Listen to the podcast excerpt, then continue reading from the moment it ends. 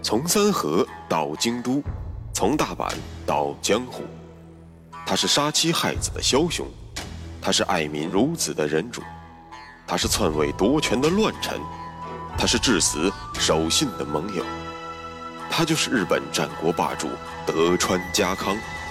本节目由喜马拉雅 FM 独家播出。有缘相逢，有幸守候，欢迎收听，我是大师。继续为您带来日本战国霸主德川家康。上期节目中，咱们讲完了秀吉临终前对于五大佬五奉行的安排，以及对于前田利家和德川家康的重托。本期节目咱们就从这里接着说。很多人会觉得前田利家是替丰臣家制衡家康的重要砝码，事实上。家康只是在面子上不会做太过出格的事情，毕竟大家都是一起扛过枪的，这点尊重还是有的。但是私底下，家康并没有把秀吉寄予厚望的前田利家太当一回事这一点从家康很快就打破了秀吉的遗言就能清楚的看出。咱们之前讲过了，秀吉为了避免大明之间相互串联，动摇了丰臣统治的根基。于是，一厢情愿地提出了不允许大明之间相互联姻的遗言。这一点对于石田三成和前田利家等人来说，确实是必须坚守的金科玉律。但是在德川家康眼中，不过是一句废话，一张废纸。很快，家康一口气开始了他的一波联姻操作。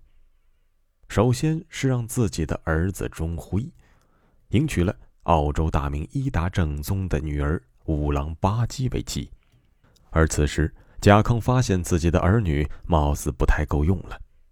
当然，这绝难不倒长于交际的家康。没了女儿，我可以收养女。于是家康一口气收了两名养女，分别来自德川分支的松平家和小笠原家。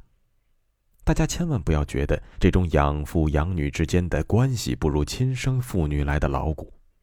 对于日本活跃在舞台上的大明来说，像这样的操作再常见不过了。而大佬的亲生女儿就那么多，即便娶到了大佬的养女，也得偷着乐。只要能与大佬结为实质上的儿女亲家，亲生不亲生，又有谁会在意呢？家康的这两位养女嫁给谁了呢？一个嫁给了福岛正则的儿子，一个嫁给了丰须贺家政的儿子。他俩看起来没有伊达正宗这样的大名赫赫，但是他们的身份却很特殊，值得玩味。先来看看福岛正则。这兄弟有点没脑子，但是打仗不怕死。属于只要能动手，绝对不动嘴的类型。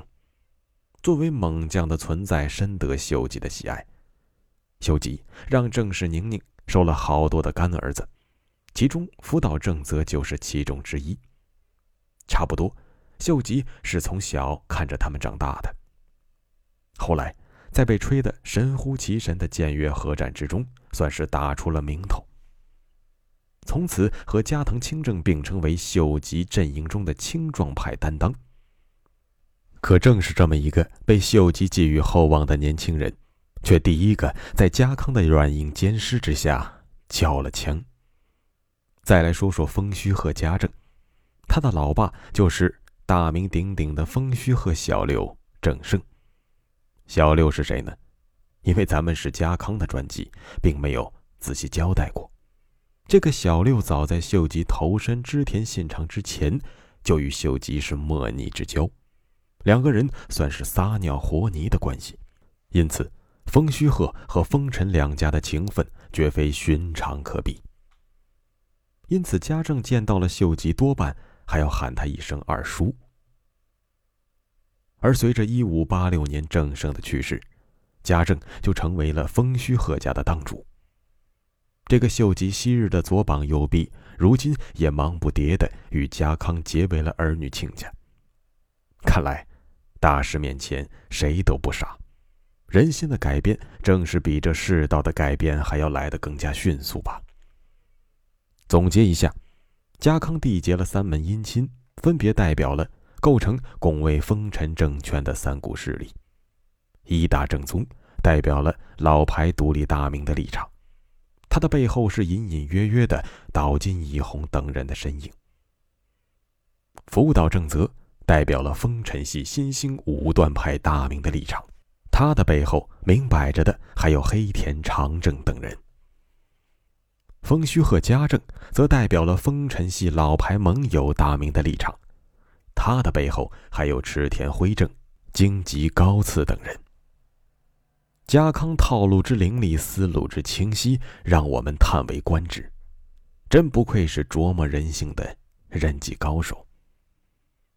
家康通过了数十年的磨砺，学到了信长的霸气侧漏，学到了信玄的虚实结合，学到了谦信的义气高举，更学到了秀吉的长袖善舞。再加上三河人原本自带的隐忍属性，难怪后人会称其为自带不怒自威光环的超级忍者神龟。面对家康的举动，前田利家拍然而起。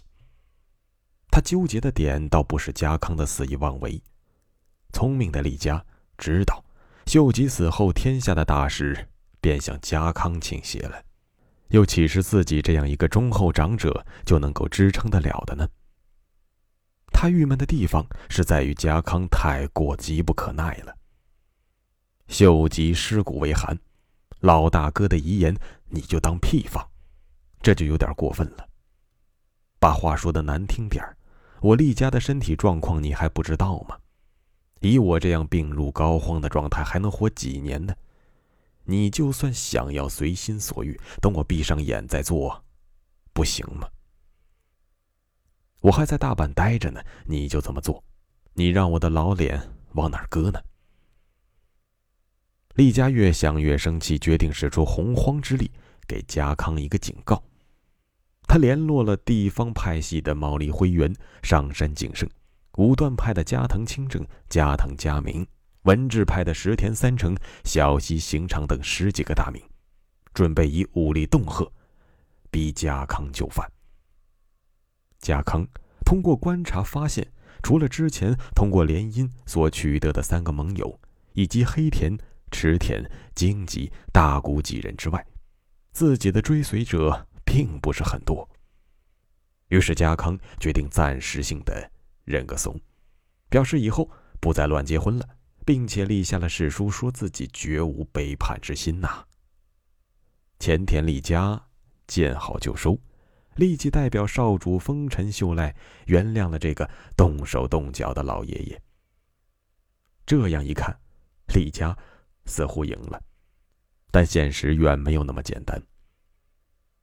前田利家自知将命不久矣，用自己的贱命去守护秀赖可以，毕竟秀吉对自己确实有知遇之恩的。但是要搭上自己的宝贝儿子和前田家的未来，利家衡量再三，觉得不值。历史上的一幕上演了，咱们讲到过。当年家康准备屈就于秀吉的前一晚，秀吉曾经连夜拜访了家康，互诉衷肠。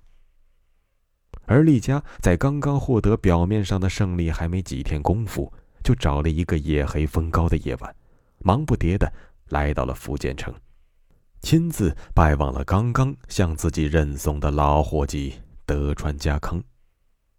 所说之事无非两点，其一。通过勾起家康对于过往并肩战斗的回忆，试图拉近与家康刚刚还是剑拔弩张的关系。其二，他要告诉家康，自己将命不久矣，希望家康多多照顾自己的儿子和前田家的未来。哼，好一出扇一个巴掌给颗甜枣，好一场得了便宜还卖乖的表演。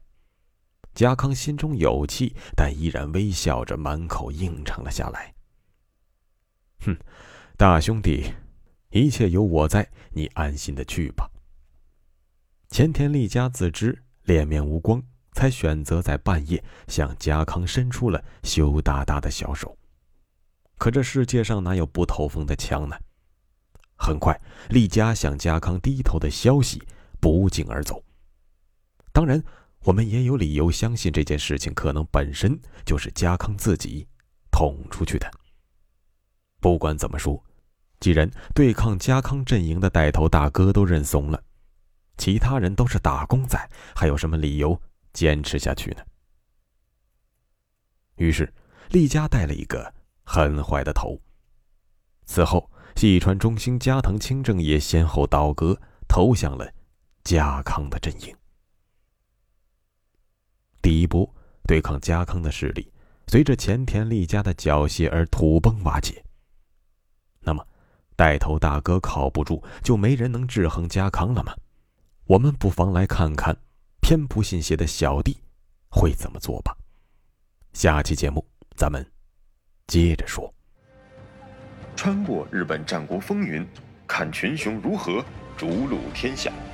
欢迎订阅日本战国霸主德川家康，带你揭秘他的崛起之路。